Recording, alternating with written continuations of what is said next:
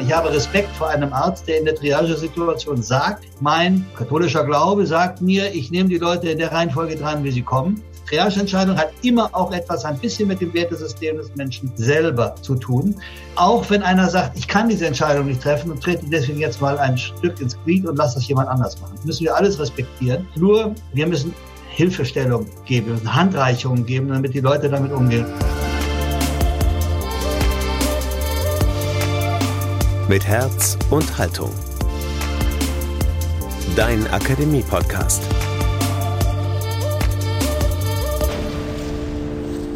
Heute geht es hier bei uns um ein großes und schwieriges Thema. Triage. In Sachsen, aber auch darüber hinaus spitzt sich die Lage ja aktuell dramatisch zu. Ärzte und Bürgermeister berichten von Notsituationen auf den Intensivstationen. Ein ärztlicher Direktor sprach bereits von Triage und das Krankenhaus ruderte kurz danach zurück. Andere Ärzte und Ärztinnen in Sachsen meinen, endlich hat da mal jemand gesagt, was bei uns schon seit mehreren Wochen Realität ist. Natürlich gibt es Lösungsansätze, mit dem Mangel an Behandlungsmöglichkeiten umzugehen, allerdings sind diese begrenzt. Die Folge ist, man muss entscheiden, wen man priorisiert. Also Triage.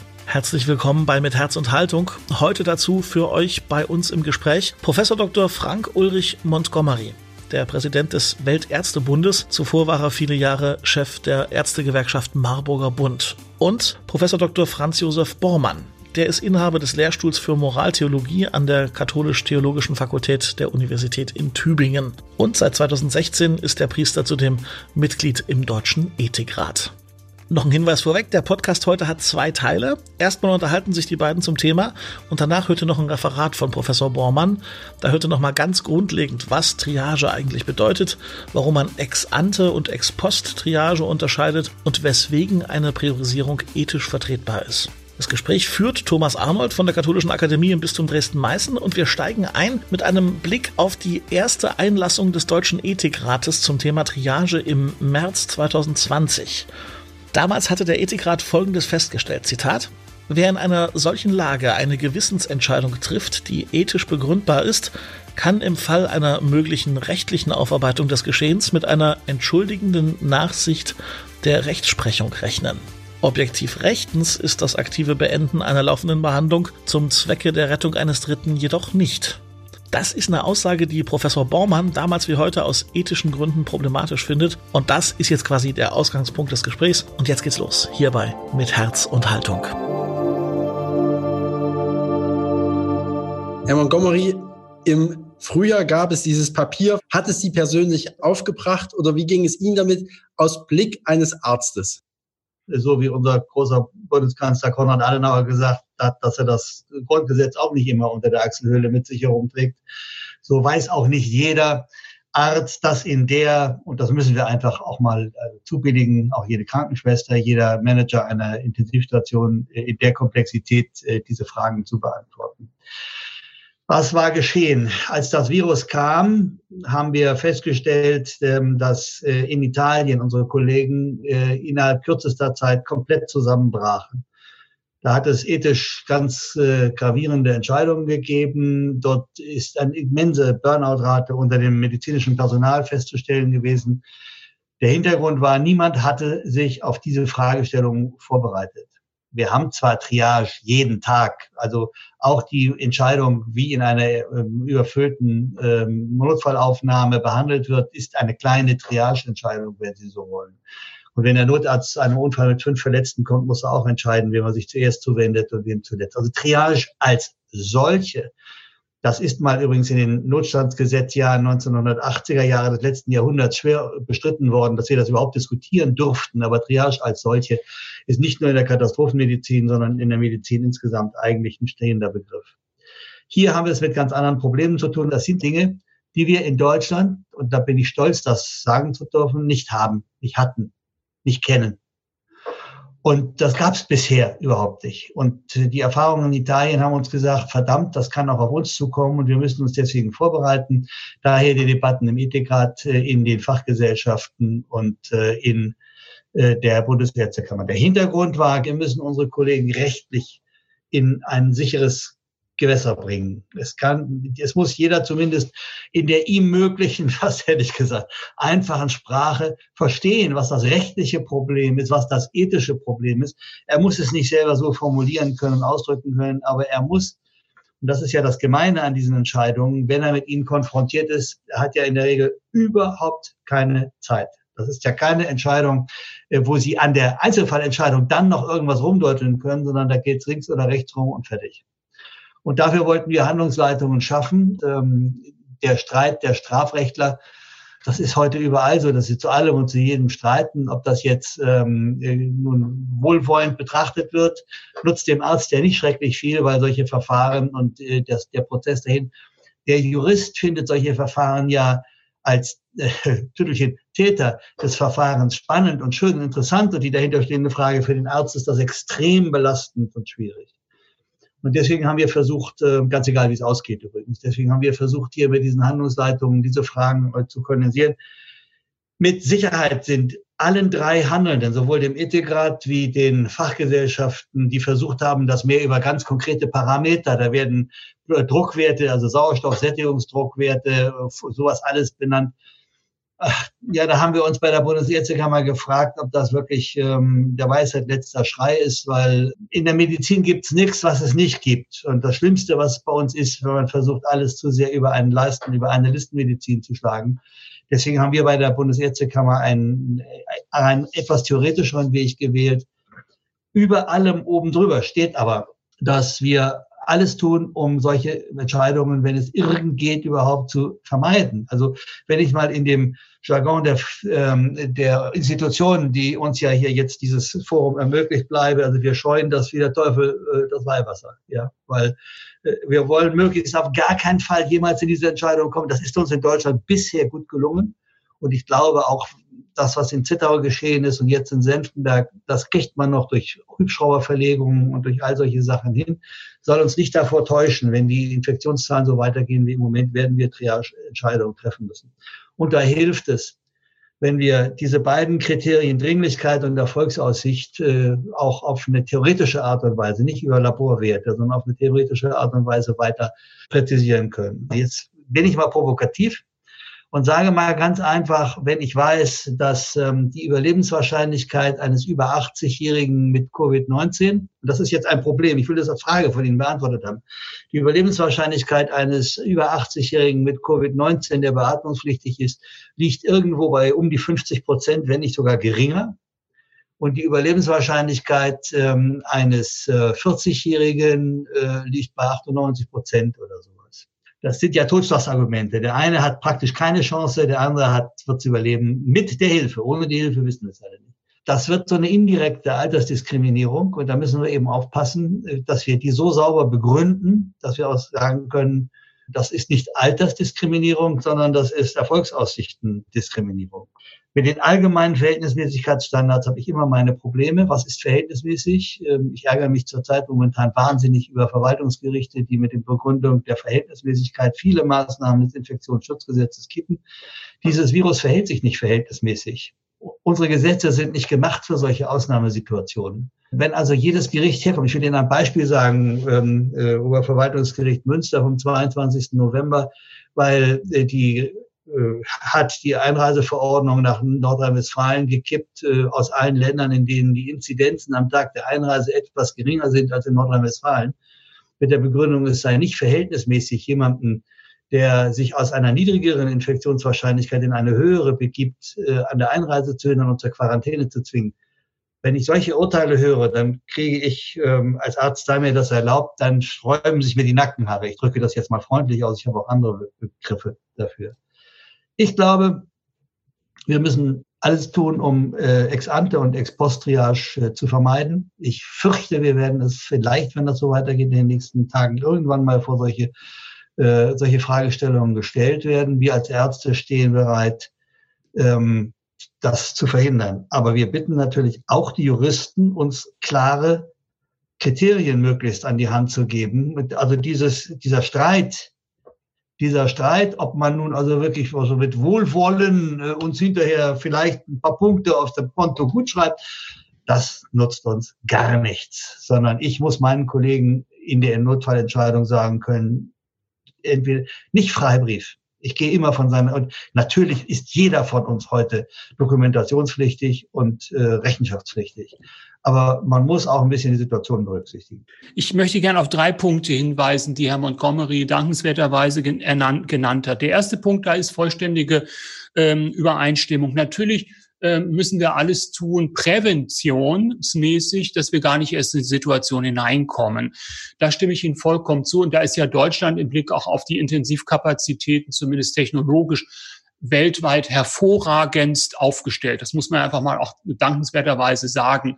Wir haben natürlich auch Engpässe im personellen Bereich und so weiter, aber wenn man Deutschland vergleicht mit anderen europäischen Ländern, wo es ja nur einen Bruchteil der Behandlungskapazitäten diesbezüglich gibt, dann ist das wirklich erstmal schon auch im Blick auf das Präventionshandeln wirklich vorbildlich.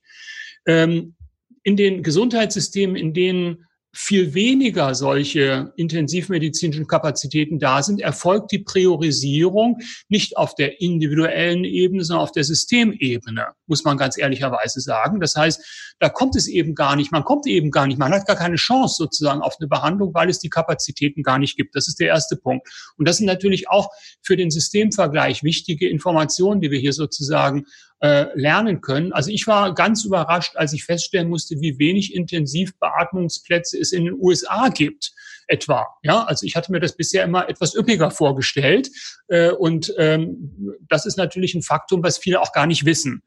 Der zweite Punkt, ähm, Herr Montgomery hat auch den Begriff der Verhältnismäßigkeit kritisiert ähm, zu Recht, aber er ist natürlich trotzdem ein wichtiger ethischer Gesichtspunkt. Und zwar vor allem, ich möchte es noch mal ein bisschen illustrieren und leite dann auf das Problem der Altersdiskriminierung über. Es geht ja hier auch um die Frage bei den Covid-19-Patienten, wenn die intensivpflichtig werden, die haben ja auch eine bestimmte Behandlungsdauer. Das heißt, wir reden ja dann oft mal auch über zweiwöchige Intensivstationsaufenthalte oder länger und monatelange Reha etc. Also hier geht es natürlich schon um die Frage, der Ressourcenintensität der Behandlung. Also wir haben hier natürlich nicht irgendwie nur die Frage, naja, dann, dann, äh, dann beatmen wir den halt mal ein paar Stunden oder so und dann ist gut und dann kommt der nächste dran. So ist es ja nicht, sondern wir müssen ja Entscheidungen treffen, wo jemand, wenn jemand auf diese Beatmungseinheit gelegt wird, dann ist diese Beat dann ist eben diese Einheit auch möglicherweise für zwei Wochen belegt. Die, die Behandlungsintensität für Covid-19-Patienten auf der Intensivstation ist viermal so lange wie für normal, an, andere normale Genau, genau. Also das heißt, wir reden hier über lange Behandlungszeitfenster und von daher kann es jetzt natürlich sein, dass man abwägen muss zwischen zwar einem Patienten, der vielleicht zunächst mal bei dem durchaus auch eine Indikation zur Behandlung besteht. Also in dem Sinne, es gibt ein nicht gänzlich unrealistisches Outcome, dass dieser Patient wenn er sehr lange behandelt wird, erstens mal wieder von der Beatmung abtrainiert wird und zweitens das Ganze auch überlebt. Also das kann man sich natürlich prognostisch vorstellen, so ein solches Szenario. Es kann aber auch dann eine Konkurrenzsituation geben mit anderen ebenfalls Beatmungspflichtigen, bei denen aber die, der, die Intensität des Ressourceneinsatzes nicht ganz so hoch ist. Das heißt, und dann entsteht natürlich die Frage, setze ich diese Einheit ein zur Rettung zweier Leben oder dreier Leben oder setze ich diese Einheit ein zur Rettung eines Lebens? Auch das ist ein Gesichtspunkt, der in der Praxis auftreten kann und mit dem natürlich äh, die Ethik auch umgehen muss. Und jetzt komme ich nochmal zu dem damit verbundenen Preis, Herr Bormann. Wenn Sie auf der Intensivstation äh, in einem Bett, sage ich mal, ja. im Monat drei Leben retten, dann ist das Preis effizienter und günstiger, als wenn Sie nur ein Leben retten. Natürlich. Genau deswegen sage ich, ist das ein Kriterium, das habe ich ja gesagt, dass, dass ich wünsche mir eine Operationalisierung des Begriffs der Erfolgsaussicht auch in dieser Hinsicht. Das heißt, es muss sozusagen die Ressourcenintensität in diese Bestimmung des Erfolges mit hinein definiert werden. Ansonsten ist das ein sehr abstrakter Begriff, mit dem, glaube ich, Ärztinnen und Ärzte in der Praxis wenig anfangen äh, können. Ja, also ich wollte eigentlich nur deutlich machen, das Kriterium ist nicht nur intuitiv richtig, es bleibt auch richtig, wenn man es reflektiert. Aber wenn man es reflektiert, erkennt man, dass es präzisierungsbedürftig ist. Es ist nämlich ein Bündelbegriff, in den ganz verschiedene Einzelkriterien in einer umfassenden Reflexion abzuwägen sind. Und das ist genau eine Urteilsleistung, die hier den Ärztinnen und Ärzten abverlangt wird. Die lässt sich auch durch kein Gesetz und keinen Score irgendwie einfach aus der Welt schaffen. Das bleibt eine Urteilskraftsentscheidung eines menschlichen Akteurs, der eine Gesamtsituation verantwortlich reflektiert. Das wird übrigens noch schlimmer bei der ersten von Ihnen angesprochenen Ebene, der Systemebene. Ja. Es ist ja. natürlich einfach zu sagen, wir haben die Systemebene, aber das heißt ja nicht, dass vor dem kaputten oder geschlossenen System sich nicht ja. die Patienten stauen und da einer steht, der sagt, die Guten ins Töpfchen, die Schlechten ins Köpfchen. Ja, genau. Äh, und das ist dann in der Regel, sage ich mal, der Arzt oder die Krankenschwester, die dafür zuständig ist. Und deswegen mhm. ist das mit der Systemebene das ist eben nicht so einfach. Das ist das, was den Italienern passiert ist. Die hatten genau. 4700 Intensivbetten im ganzen Land zu Beginn der Pandemie. Wir hatten damals schon 28.000 und haben inzwischen 40.000 Beatmungsplätze. Genau. Und da macht sich dann aber auch die Flexibilität oder die Agilität oder Volatilität eines Systems eben auch klar. Wir haben es in Deutschland in kürzester Zeit geschafft, diese zusätzlichen Plätze zu schaffen. Ja. Die haben es eben leider nicht geschafft und haben das Problem bei ihren Beschäftigten im Gesundheitswesen abgelegt. abgelegt. Genau.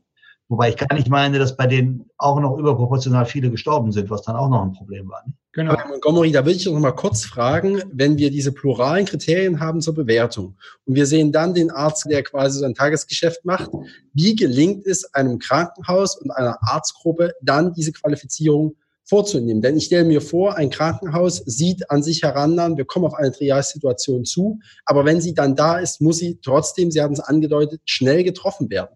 Also für die Vielfältigkeit der Kriterien eine Entscheidungsgrundlage zu finden und verschiedene Daten auch nochmal anzuschauen, scheint mir sehr wenig Zeit zu sein. Ja, Sie kommen ja auch mit wenig Zeit aus, wenn Sie vorher klare Kriterien haben. Also wenn Sie erst nach hinten gehen müssen und sich die drei verschiedenen Stellungnahmen rausholen müssen und lesen müssen, das ist das geht nicht. Aber wenn Sie vorher schon mal in dem entsprechenden Kreis, also und übrigens, ich rate immer dazu, das Pflegepersonal mit einzubeziehen. Äh, äh, und, und wenn Sie in dem schon mal besprochen haben und haben auch mal die Situation einfach durchgespielt äh, und haben auch so No-Go-Kriterien, die bei Ihnen eben einfach nicht gehen, festgelegt, damit gewinnen Sie Zeit durch vorgelagerte Diskussionen. Aber ähm, die Endentscheidung, das ist eine ganz, ganz schwierige, der bleibt immer an irgendeinem Menschen hängen. Und diesen Menschen, den dürfen wir nicht fallen lassen, dem müssen wir helfen, weil der wird zwangsläufig, das finde ich immer so schön an dem Satz von Jens Spahn, wir werden uns viel zu verzeihen haben am Ende dieser äh, Pandemie. Das wird immer auch zu Fehlentscheidungen kommen. Und dann nutzt es nicht, dass wohlwollende äh, Zustimmung vom Strafrichter, mindestens Herr Fischer vom Bundesgerichtshof wird dann etwas dagegen haben.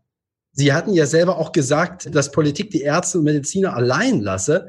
Wie meinen Sie das denn? Denn wenn es Gesetzgebungen gäbe, dann wäre ja das Einfordern des Rechts und die Schuldbenennung im Nachhinein absehbar dann haben Sie mich vielleicht falsch verstanden. Ich meine nicht, dass die Politik die Medizin da so komplett alleine lässt. Ähm, wir wollen diese Entscheidung äh, durchaus äh, treffen. Wir brauchen nur einen klaren Rahmen. Wir müssen, äh, wir müssen auch autorisiert werden. Ich finde zum Beispiel bei den Triageentscheidungen jetzt die Debatte um die Frage, ob der Bundestag beteiligt werden muss oder nicht. Ich glaube, keiner von uns geht davon aus, dass der Bundestag bei jeder einzelnen Triageentscheidung, das wäre ja nun geradezu absurd. Ich meine aber auch, und das, das war mein Vorwurf an die Politik. Wir haben uns im März, April, Mai mit den Fragen der Triage beschäftigt. Und Politik wacht jetzt auf und fragt, was macht ihr da eigentlich? Und will uns jetzt und dann natürlich auch noch im parteipolitischen Gezänk äh, des Bundestages Dagegen wehre ich mich. Ich frage mich, was habt ihr die letzten Monate gemacht? Warum habt ihr dazu keine Entscheidung? Und ich könnte auch damit leben, wenn im Bundestag ein, ein klarer Rahmen beschlossen wird oder aber wenn der Bundestag mit großer Mehrheit sagt, nein, das ist eine fachliche Entscheidung, die muss innerhalb eines von uns vorgelegten Rahmens oder Kreises oder was auch immer letztlich von den kompetenten Menschen, nämlich den, den Pflegenden, den Ärzten und den daran Beteiligten getroffen werden. Das würde mir reichen. Aber diese Entscheidung muss man treffen. Und ich weiß, dass ich da mit der, der Strafrechtslehre oder Verfassungslehre rund um Herrn Höfling auch im Konflikt liege, die eben meint, sowas kann alles immer nur der Bundestag selber. Und die Tatsache, dass man ärztlichen Organisationen äh, derartige Macht über die Verteilung von Lebenschancen äh, überträgt, lehnen die ab. Ich lehne das nicht ab. Ich finde, wir können das. Äh, eine kleine Ergänzung. Ich meine, auf der individuellen Ebene ist ja eine gewisse Entlastung auch dadurch, dass solche Entscheidungen nicht individuell allein vom Arzt, sondern im Behandlungsteam getroffen werden.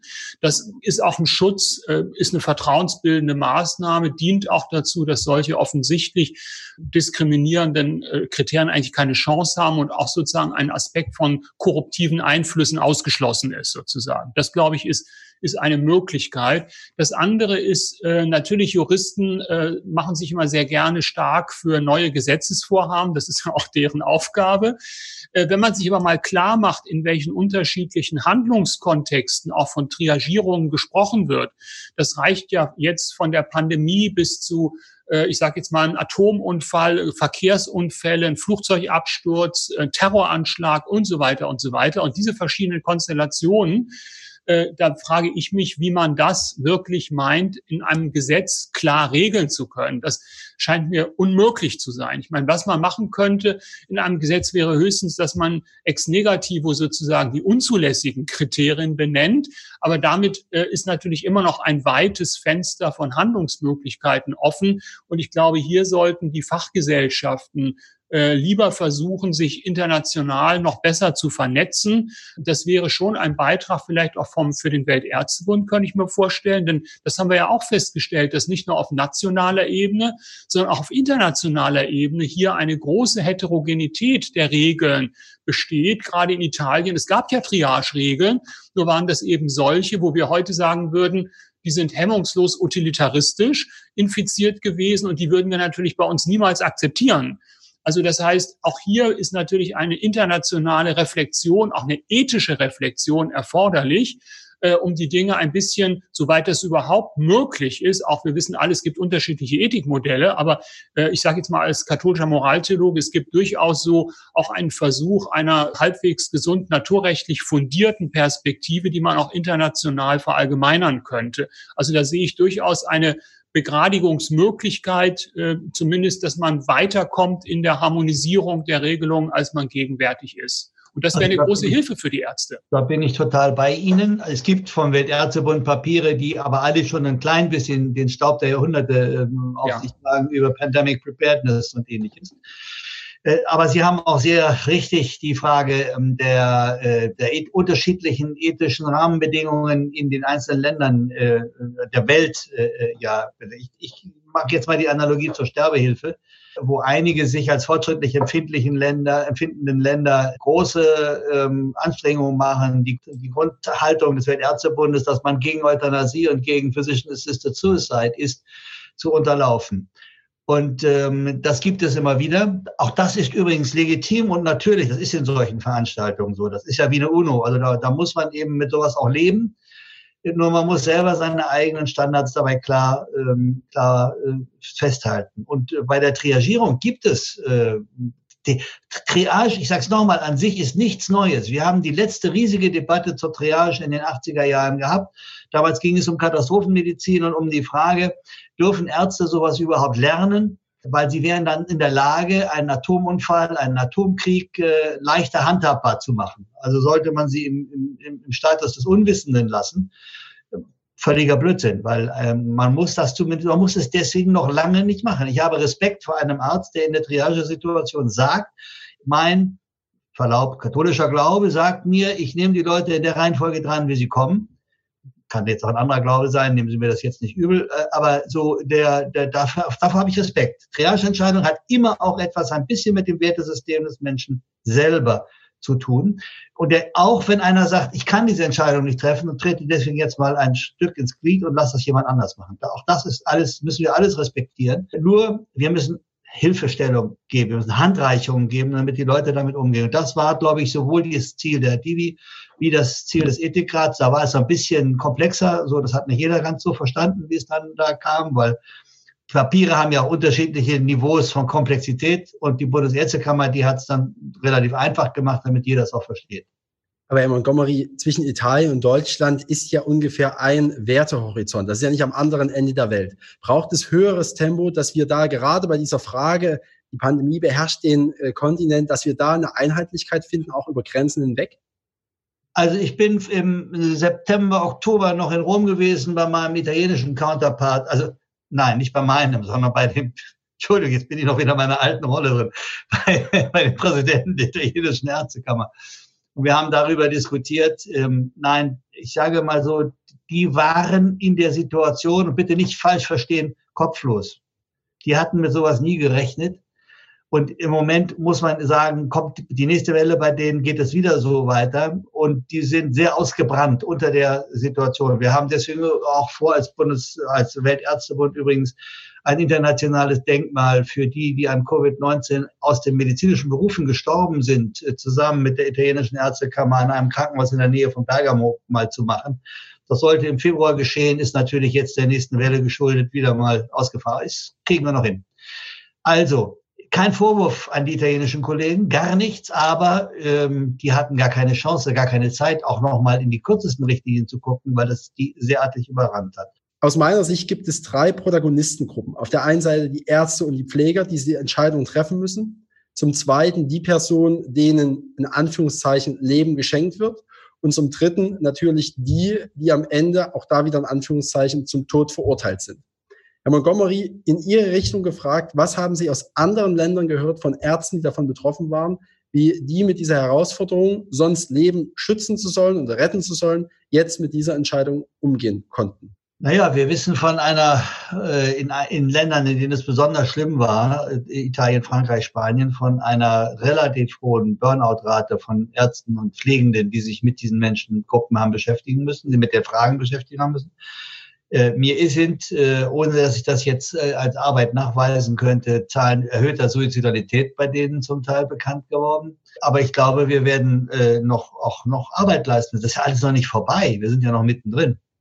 Und wir werden da noch vermehrt Arbeit leisten müssten an den Frontlinern. Und wir haben uns in Deutschland eigentlich auf die Fahnen geschrieben, zu verhindern, dass das von vornherein so dramatisch passiert und deswegen diese Empfehlungen gemacht, damit ähm, die Leute etwas leichter in die Entscheidung fallen. Ganz, ganz vermeiden kann man das am Ende nie. Und wenn Sie meinen, heute jetzt mit Krankenschwestern sprechen, die auf Intensivstationen arbeiten und manchmal deren Schilderungen hören, da kämpfen die um das Leben eines nicht eines 80-Jährigen, 90-Jährigen, eines 38, 39-Jährigen und verlieren den nach 18 Tagen Intensivstationsaufenthalt. Das geht tierisch an die Nieren. Herr Bormann, in Ihre Richtung auch noch einmal gefragt, wie es den Patienten geht, sowohl als auch, äh, wie man mit den Personen später umgehen kann, sie begleiten kann, wenn sie erfahren, ich hatte den Vorrang zugunsten eines anderen oder ich war eigentlich schon abgeschrieben und am Ende habe ich ja doch es geschafft und überlebt. Also das eine ist, äh, vergessen Sie die Angehörigen nicht, also bei den Fragen. Das ist, glaube ich, auch noch eine relevante Gruppe. Jeder Patient, der vielleicht Covid-19 durch den enormen Einsatz von Ärztinnen und Ärzten und Pflegekräften überlebt hat, der wird natürlich enorm dankbar sein, vermutlich, dass er es geschafft hat. Es gibt natürlich auch Leute, die sagen, unter diesen Bedingungen, ich will keine Intensivmedizin, ich hoffe darauf, dass, äh, dass ich in irgendeiner anderen Weise dann einigermaßen würdevoll sterben kann. Da gibt es ganz unterschiedliche Konstellationen. Ich habe da keinen Überblick. Ich kann das nicht beurteilen wirklich. Ich bin viel zu weit von der klinischen Alltagssituation entfernt. Was ich mir vorstellen kann, ist, ich sage jetzt mal, ähm, ich könnte mir vorstellen, dass diese gegenwärtige Zeit auch gerade was die Kliniken angeht, eine enorme Herausforderung für die Krankenhausseelsorge darstellt. Ja, also nicht nur weil alle so bis zum Limit ausgelastet sind, sondern alle sind überfordert. Äh, alle wissen nicht äh, das Zeitfenster, wie lange werden sie noch äh, in dieser Weise extrem gefordert sein. Viele sind mit ihren Kräften am Ende. Auch gibt es, Herr Montgomery hat es angedeutet, es gibt auch die Frage des Umgangs mit, mit eigenen Fehlern, mit, mit Schuld und Schamgefühlen und so weiter und so weiter. Also das ist wirklich auch eine, Aus eine Herausforderung, auch mit den Patienten, sofern sie überhaupt noch kommunikationsfähig sind, wo natürlich dann auch vielleicht eine seelsorgliche Begleitung auch als hilfreich empfunden wird. Also ich weiß noch nicht, also ich glaube, wir sind noch zu sehr auf dem Höhepunkt der Pandemie gegenwärtig, was die klinischen Extremsituationen angeht, also dass wir das noch nicht auswerten können wirklich. Also wer weiß, was die nächsten vier, sechs Wochen bringen werden. Äh, das möchte ich nicht prognostizieren, muss ich sagen. Ich kann mir vorstellen, dass wir im Januar eine noch desaströsere Situation haben. Ja? Das ist eine Gemengelage mit ganz vielen verschiedenen Beteiligten, beteiligten Gruppen. Ganz schlimm ist es natürlich, wenn Leute auch durch leichtfertiges Verhalten, durch unvorsichtiges Verhalten äh, sich entweder sich selbst oder andere angesteckt haben und mit dieser Situation dann am Ende vielleicht auch umgehen müssen, dass vielleicht jemand äh, schwere gesundheitliche Schädigungen davongetragen hat oder sogar verstorben ist. Also ich verstehe nicht, dass Leute unter diesen Bedingungen irgendwie den Strandurlaub brauchen oder, oder äh, auf die Demo gehen, sage ich jetzt mal. Ich halte das für unverantwortlich. Äh, und von daher ähm, gibt es da sicherlich alle möglichen Verhaltensmuster, die man am Ende dieser Zeit wird sehr kritisch auswerten müssen. Herr Montgomery, im November wurde die Bundeskanzlerin zitiert, dass sie gesagt habe, auf diese Art und Weise ist Unheil nicht zu vermeiden.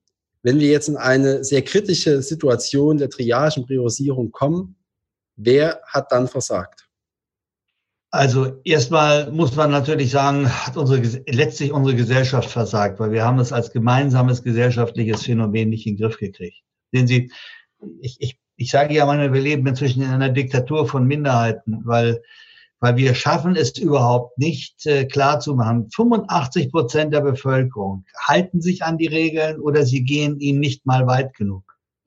Und 15 Prozent leben einen ungenierten Hedonismus und eine Freude am Bruch der Regeln äh, aus, der alle anderen, sage ich mal, in die Quarantäne zwingt.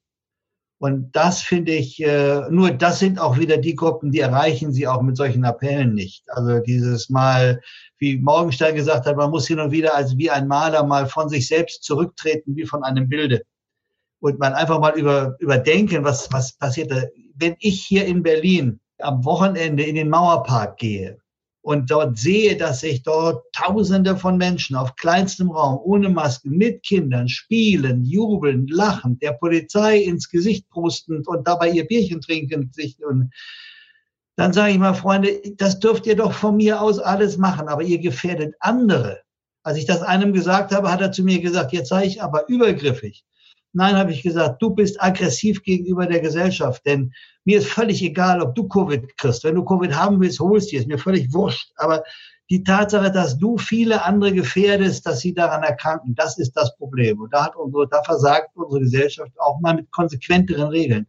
Weil ich finde, man muss klare Regeln geben und auch klar mit den Leuten Schlitten fahren, die sich an die Regeln nicht halten. Eine Krise ist auch immer eine Zeit der Deutung. Was erwarten Sie beide von den Kirchen, vor allem wenn es zu einer so krassen Situation kommt wie eine Priorisierung?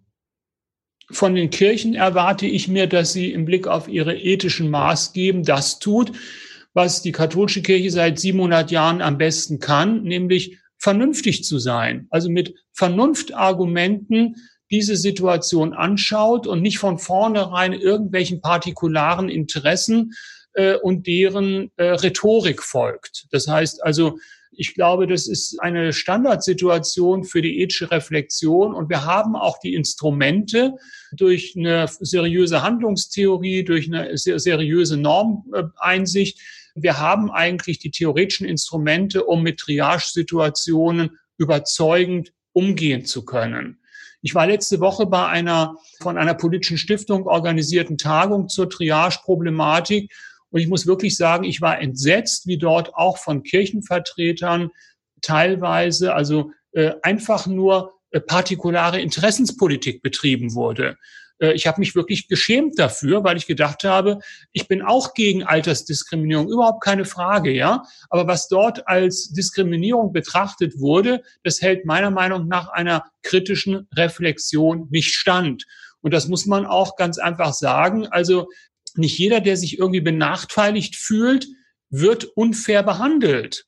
Da muss man einfach unterscheiden, ob es dafür Gründe gibt und diese Gründe müssen transparent gemacht werden und die müssen so kommuniziert werden, dass es ein normaler, gutwillig äh, ausgerichteter Mensch auch verstehen kann. Das ist eine große Herausforderung. Herr Montgomery hat das angedeutet. Wir sind ja gar nicht gewohnt, dass wir bei uns in dieser Wohlstandsoase, dass bei uns nicht jeder alles sofort kriegt sondern jetzt umzuschalten, zu sagen, dass es auch etwas gibt, was wirklich knapp ist und äh, was so knapp ist, dass es manche gar nicht kriegen und dann vielleicht sogar ihr Leben verlieren, das ist natürlich extrem hart und für uns auch extrem ungewohnt.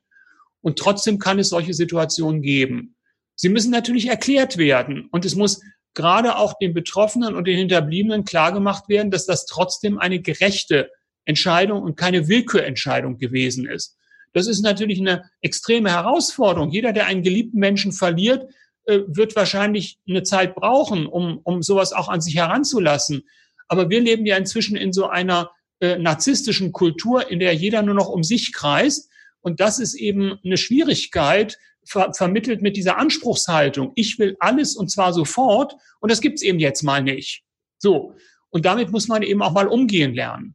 Und ich habe an die Kirchen, die sagen, die Kirchen, ich sage mal, die Religionsgemeinschaften insgesamt äh, zwei völlig unterschiedliche Sets von Wünschen. Der eine bezieht sich auf die Tatsache, dass in Deutschland ganz viele Religionsgemeinschaften Träger von Krankenhäusern und Pflegeeinrichtungen und ähnlichem sind. Da müssen sie manchmal einen Spagat zwischen ihrer ethischen, äh, religiösen Einstellung und den ökonomischen Anforderungen, die an sie gestellt werden, finden. Da finde ich manchmal, dass die Ökonomie ein kleines bisschen äh, überwiegt. Das gehört aber auch zu meiner Rolle, deswegen nehmen Sie mir das jetzt nicht übel. Das zweite ist aber, der zweite Set ist, seid gnädig mit äh, denen, die dort entscheiden müssen und auch mit den Folgen. Also versucht äh, nicht, nicht, und ich glaube, Herr Bormann hat eben daraufhin auch so ein bisschen äh, abgehoben, in irgendeiner Form von Anklage oder irgendwas mit den Leuten umzugehen, sondern bearbeitet das mit denen. Warum gibt es heute so viel Psychotherapie und Psychiatrie? Ich glaube, weil die großen Religionsgemeinschaften, sei es bei der Beichte oder beim Gespräch, äh, versagt haben und wir deswegen heute diesen ganzen Psychoklimbim brauchen. Das hat früher der Pfarrer gemacht äh, mit den Menschen. Das wäre sehr schön, wenn wir so etwas wiederbekämen. Oh, jetzt kriege ich Ärger mit meinen ärztlichen Psychotherapeuten, aber ich bin Rentner, ich kann das aushalten. Herr Professor Montgomery, Herr Professor Bormann, herzlichen Dank für diesen Einblick.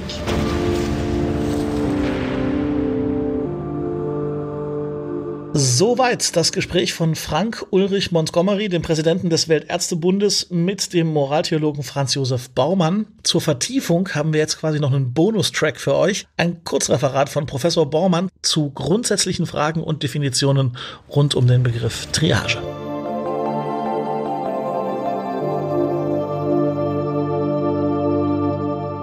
Zunächst zum Begriff Triage. Der wird ja sehr unterschiedlich gebraucht. Manche reden eben lieber von Priorisierung. Nun, jede Triage ist zwar eine Priorisierung, aber nicht jede Priorisierung ist eine Triage. Von einer wirklichen Triage ist nur dann zu reden, wenn durch bestimmte äußere Einflüsse in kurzer Zeit außerhalb der alltäglichen Routinen es zu einem Massenanfall an Behandlungsbedürftigen kommt, der eben die Behandlungskapazitäten vor Ort übersteigt, sodass unter großem Zeitdruck im Blick auf die Erstversorgung, der, den Transport oder die Weiterbehandlung der Betroffenen eine Priorisierung vorgenommen werden muss.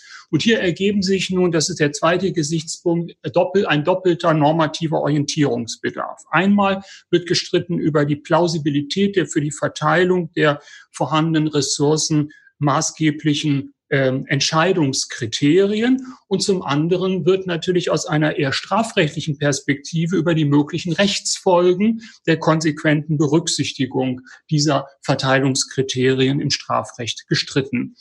Oft ist auch von Dilemmasituationen zu hören, dass Triage dilemmatische Situationen implizieren würde. Das ist wenig hilfreich, diese Rede, weil wenn es wirklich ein logisches Dilemma wäre, dann würde daraus folgen, dass man am besten zufallsbedingt verteilen würde, also das Losziehen oder Würfeln oder so etwas. Oft ist auch von Gewissensentscheidungen die Rede. Das ist schon etwas vernünftiger, weil es geht tatsächlich in Triage-Situationen um die Sorgfalt des eigenen Umgangs mit diesen Kriterien. Und darauf will gerade der Gewissensbegriff auch hinweisen. Nun, worum geht es aber im Kern in der Sache bei einer Triage? Warum ist die Triage so umstritten?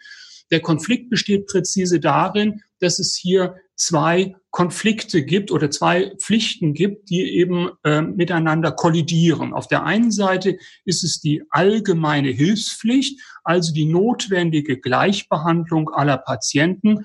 Und auf der anderen Seite sind Ärztinnen und Ärzte oder Pflegekräfte aber gerade in der Mangelsituation dazu verpflichtet, die der Medizin, der Pflege immanenten Werte der Lebensrettung, der Heilung, der Leidenslinderung äh, durch einen möglichst effizienten Einsatz knapper Ressourcen diese Ziele möglichst zu optimieren.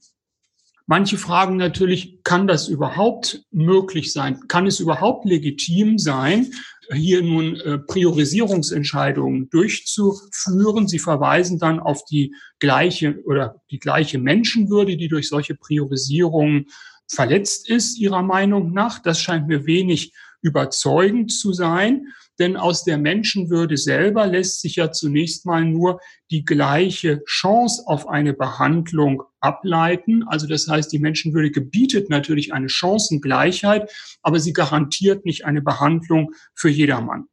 Aus dem Gebot der Chancengleichheit folgt allerdings ein erstes negatives Kriterium, nämlich das Verbot von Diskriminierungen. Also das heißt, alle außermedizinischen Verteilungskriterien wie chronologisches Alter, Geschlecht, sozialer Status, ethnische Zugehörigkeit, politische Einstellung, sexuelle Orientierung, religiös weltanschauliche Zugehörigkeit etc., das sind keine legitimen Verteilungskriterien. Und jetzt sind wir schon bei der ersten Hauptfrage bei den Kriterien. Was bleibt da noch übrig? Ich denke, es ist erstmal unstrittig, dass die Dringlichkeit der Behandlung selbstverständlich eine Rolle spielen muss.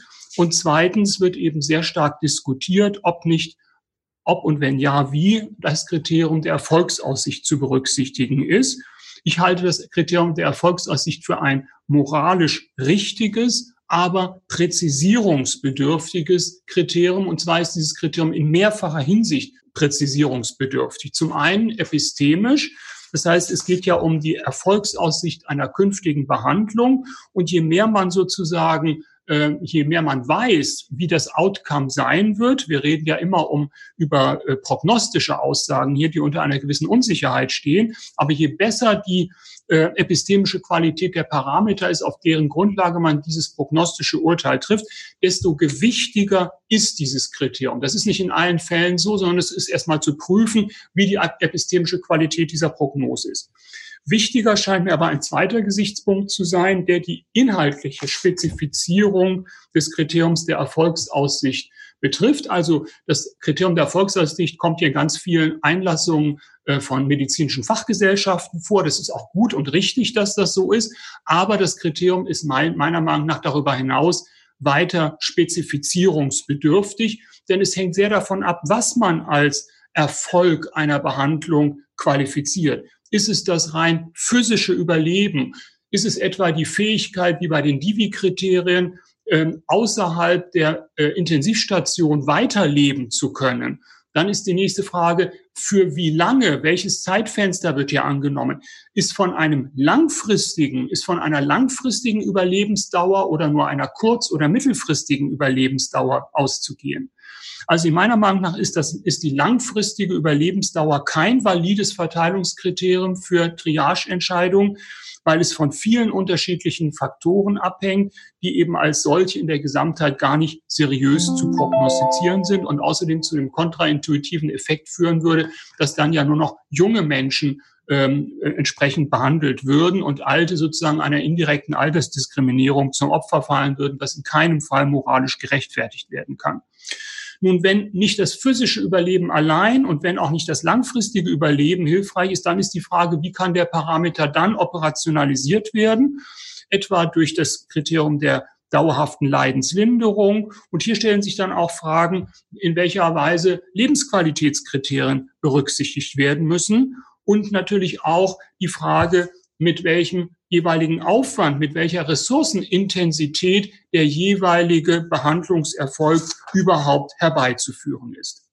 Nun, wenn man äh, nicht grundsätzlich Lebensqualitätskriterien ausschließen möchte, was ich meine, was nicht zulässig oder was gar nicht äh, geht, das tun Ärzte ja ständig, dass sie auch äh, wissen ähm, oder berücksichtigen müssen, wie das Outcome ist. Und das möchte man als Patient natürlich auch wissen, äh, ob man äh, hinterher sozusagen nur mit dem nackten Überleben aus der Behandlung herauskommt oder ob man auch noch was vom Leben hat, also wie die, wie die Lebensqualität ist.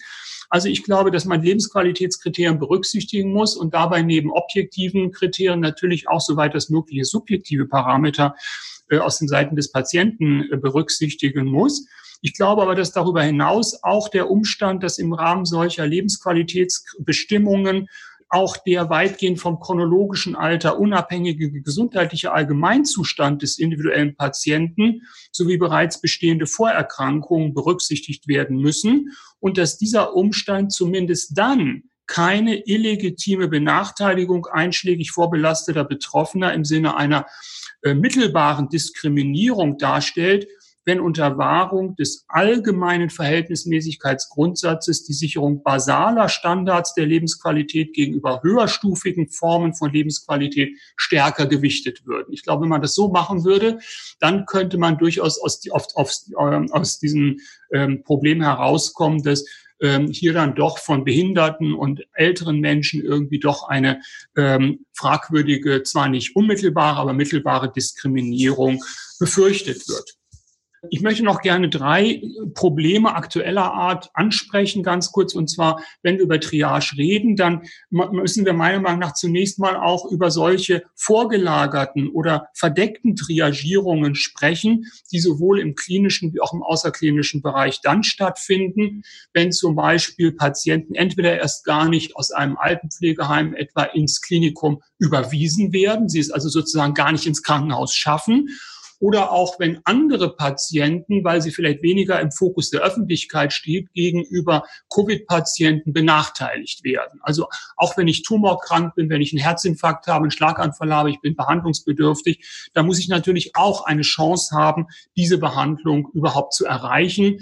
Äh, also das heißt, äh, bei aller Bedeutsamkeit der Pandemie, dieser Tunnelblick nur auf die Covid-Patienten führt eben auch oftmals zu grauen Triagierung oder Priorisierung, die man sich genauer angucken müsste. Der Punkt, über den hauptsächlich gestritten wird, ist im Moment die Frage, ob die sogenannte initiale oder ex-ante Triage, also bei der Frage, wenn ich überhaupt ins Krankenhaus aufgenommen werde oder auf die Intensivstation aufgenommen werde, ob diese Priorisierung, die dann stattfindet, mit der, mit der einer Priorisierung, wenn bereits eine Behandlung begonnen worden ist und die Frage steht, ob sie wieder abgebrochen werden kann, weil es andere Patienten gibt, die auch der Behandlung bedürfen. Also ob diese sogenannte Ex-ante und Ex-post-Triage ob die symmetrisch oder ob die asymmetrisch zu beurteilen ist. Meiner Meinung nach herrscht hier aus ethischer Perspektive, ich betone aber das doppelt aus ethischer Perspektive, weil die Strafrechtler oder einige Strafrechtler das anders sehen, herrscht hier eine Symmetrie. Ich glaube, dass aus ethischer Perspektive beide Konstellationen gleich zu beurteilen sind. Nun, wie kann man das begründen? Erstens werden Indikationen ja immer für ein begrenztes Zeitfenster gestellt, sind also grundsätzlich immer in Zeitintervallen revisionsbedürftig. Zweitens, und das ist besonders wichtig, gilt natürlich, dass auch die später eintreffenden Patienten das gleiche Recht auf eine chancengerechte Teilhabe an den medizinischen und pflegerischen Ressourcen haben wie die früher eingetroffenen Patienten. Drittens gilt, dass bei der Ex-Post-Triage am Ende ja meistens auch die epistemischen Grundlagen, also das Wissen über den Zustand des Patienten viel besser ist, weil man den schon viel mehr analysiert hat in dem Laufe der Behandlungen, als am Anfang der Triage. Dem werden aber oft zwei Argumente entgegengestellt. Das eine ist ein Argument der sozialen Nähe, dass man sagt, ja, aber ein Arzt, der schon einmal mit einer Behandlung begonnen hat, der kann ja nicht, nachdem er sozusagen die Garantenstellung für den Arzt betroffen äh, übernommen hat und nachdem er auch in einer Art Behandlungsvertrag mit ihm eingetreten ist, nun nicht wieder von, von der Behandlung zurücktreten. Dem widerspricht aber die allgemeine Hilfspflicht des Arztes, gerade in einer katastrophischen Situation. Da kann man natürlich nicht einfach sagen, äh, hier, hier geht der Arzt irgendwie eine besonders intime oder engere Beziehung zu einem Patienten ein. Das entspricht ja überhaupt nicht der Situation einer Triage im Pandemie- oder Katastrophenfall. Das zweite Argument, das ist noch viel wichtiger, weil das berührt jetzt auch die strafrechtliche Brisanz der sogenannten Ex-Post-Triage. Es wird dann gesagt, naja, eine Behandlung, eine Beatmung etwa, eine künstliche Beatmung auf der Intensivstation zu beenden, weil jetzt andere Patienten eingetroffen sind, die auch der künstlichen Beatmung bedürfen, das stellt ja allein schon deswegen eine besondere psychologische Hürde für die äh, Mediziner dar, weil befürchtet wird, dass äh, durch die Entwöhnung, also durch die Beendigung der Beatmung hier eine Tötungshandlung äh, vorgenommen werden würde. Und das würde natürlich unmittelbar zu, dazu führen, dass sich die Ärztinnen und Ärzte strafbar machen würden. Hinter dieser psychologisch verständlichen Einschätzung steht oft die handlungstheoretisch allerdings fragwürdige Annahme, es sei zwar erlaubt, die knappe Ressource dem einen Patienten initial durch aktives Tun zuzuweisen und andere Behandlungsbedürftige in Ermangelung ausreichender Ressourcen in der Konsequenz durch Unterlassen entsprechender Rettungsaktivitäten sterben zu lassen. Doch sei es unzulässig, diese Ressource einem Patienten durch eigenes Tun aktiv nachträglich wieder zu entziehen und ihn dadurch zu töten. Eine solche vom Strafrecht unterstellte Sichtweise verkennt jedoch, dass die ethisch und rechtlich gebotene Unterscheidung zwischen den beiden Handlungstypen des Tötens und des Sterbenlassens nicht an der äußerlich technischen Differenz von Tun und Unterlassen festzumachen ist, sondern die unterschiedliche kausale Wirksamkeit des jeweiligen Handelns und die Intention des Akteurs zu berücksichtigen hat. Eine Tötung liegt nur dann vor, wenn das im Modus des Tuns und Unterlassens realisierte Handeln des Akteurs zum gegebenen Zeitpunkt die einzige hinreichende Bedingung für den Eintritt des Todes gewesen ist, so dass der Patient nicht an der inneren Ursache seiner progredienten Krankheit verstirbt, sondern an der unzulässigen äußeren Ursache einer Einwirkung durch einen menschlichen Akteur, der entweder eine hinreichende Bedingung für den Todeseintritt aktiv verursacht oder es unterlässt, eine solche hinreichende Bedingung abzuwenden, obwohl er die Möglichkeit dazu hatte. Und genau diese kausalitätstheoretische Bedingung ist weder in der Ex-ante noch in der Ex-post-Triage erfüllt. Der Tatbestand einer sogenannten Tötung durch unterlassene Hilfeleistung als pflichtwidriges Verhalten kommt hier schon deswegen nicht in Betracht, weil aufgrund der begrenzten Mittel weder die Möglichkeit zur Rettung aller behandlungsbedürftigen Personen noch die moralische oder rechtliche Pflicht zur Rettung derjenigen Personen bestand, die auf der Basis objektiver medizinischer Kriterien de facto aus guten Gründen unter den gegebenen Bedingungen nicht versorgt worden sind. Das medizinische Personal ließ diese Patienten also sterben, hat sie aber nicht getötet. Die Ärzte folgen hier schlicht der traditionellen Regel, dass das rettbare Leben den Vorzug vor dem wahrscheinlich nicht rettbaren Leben verdient, beziehungsweise die Rettung mehrerer Leben wegen des geringeren Ressourceneinsatzes pro Person den Vorrang vor der Rettung weniger Leben bei höherem Ressourceneinsatz pro Person verdient. Und ich glaube, das ist ein starkes Argument, das für die ethische Gleichbehandlung von ex ante und ex post Triage ins Feld zu führen ist. Vielleicht noch ein letzter, ein letzter Punkt. Ich glaube, dass sofern Ärztinnen und Ärzte bei ihren Triageentscheidungen den oben genannten gestuft anzuwendenden Kriterien der Dringlichkeit und der Erfolgsaussicht folgen, dass ihnen dann zumindest aus ethischer Perspektive kein Vorwurf zu machen ist. Das ist natürlich völlig anders bei willkürlichen und intransparenten oder inkonsistent angewendeten Kriterien die sich in aller Regel als extrem missbrauchsanfällig zeigen. Ich möchte also hier ausdrücklich eine Position vertreten, die sich von der ersten Einlassung des Deutschen Ethikrates im März unterscheidet. Damals hatte der Ethikrat festgestellt, ich zitiere, wer in einer solchen Lage eine Gewissensentscheidung trifft, die ethisch begründbar ist und transparenten, etwa von medizinischen Fachgesellschaften aufgestellten Kriterien folgt, kann im Fall einer möglichen strafrechtlichen Aufarbeitung des Geschehens mit einer entschuldigenden Nachsicht der Rechtsprechung rechnen. Objektiv rechtens ist das aktive Beenden einer laufenden, weiterhin indizierten Behandlung zum Zwecke der Rettung eines Dritten jedoch nicht. Diese Aussage des Ethikrates hat damals ja sehr viel Unruhe in der Ärzteschaft ausgelöst. Und ich muss sagen, ich habe damals schon gegen diese Aussage votiert, weil ich sie aus ethischen Gründen nicht nachvollziehen kann. Ich halte sie für ethisch falsch, diese Aussage.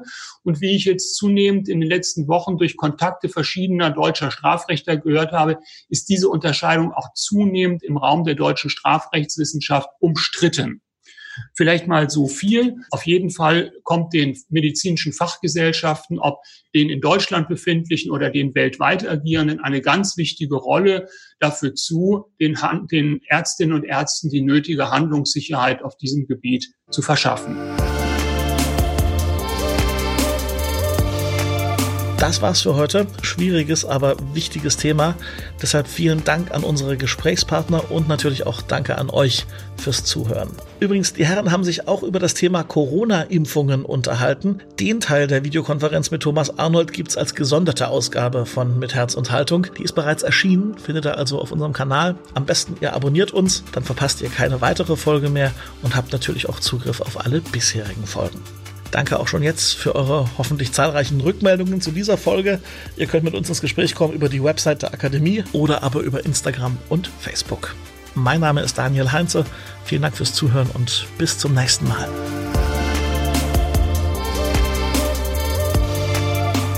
Mit Herz und Haltung. Dein Akademie-Podcast.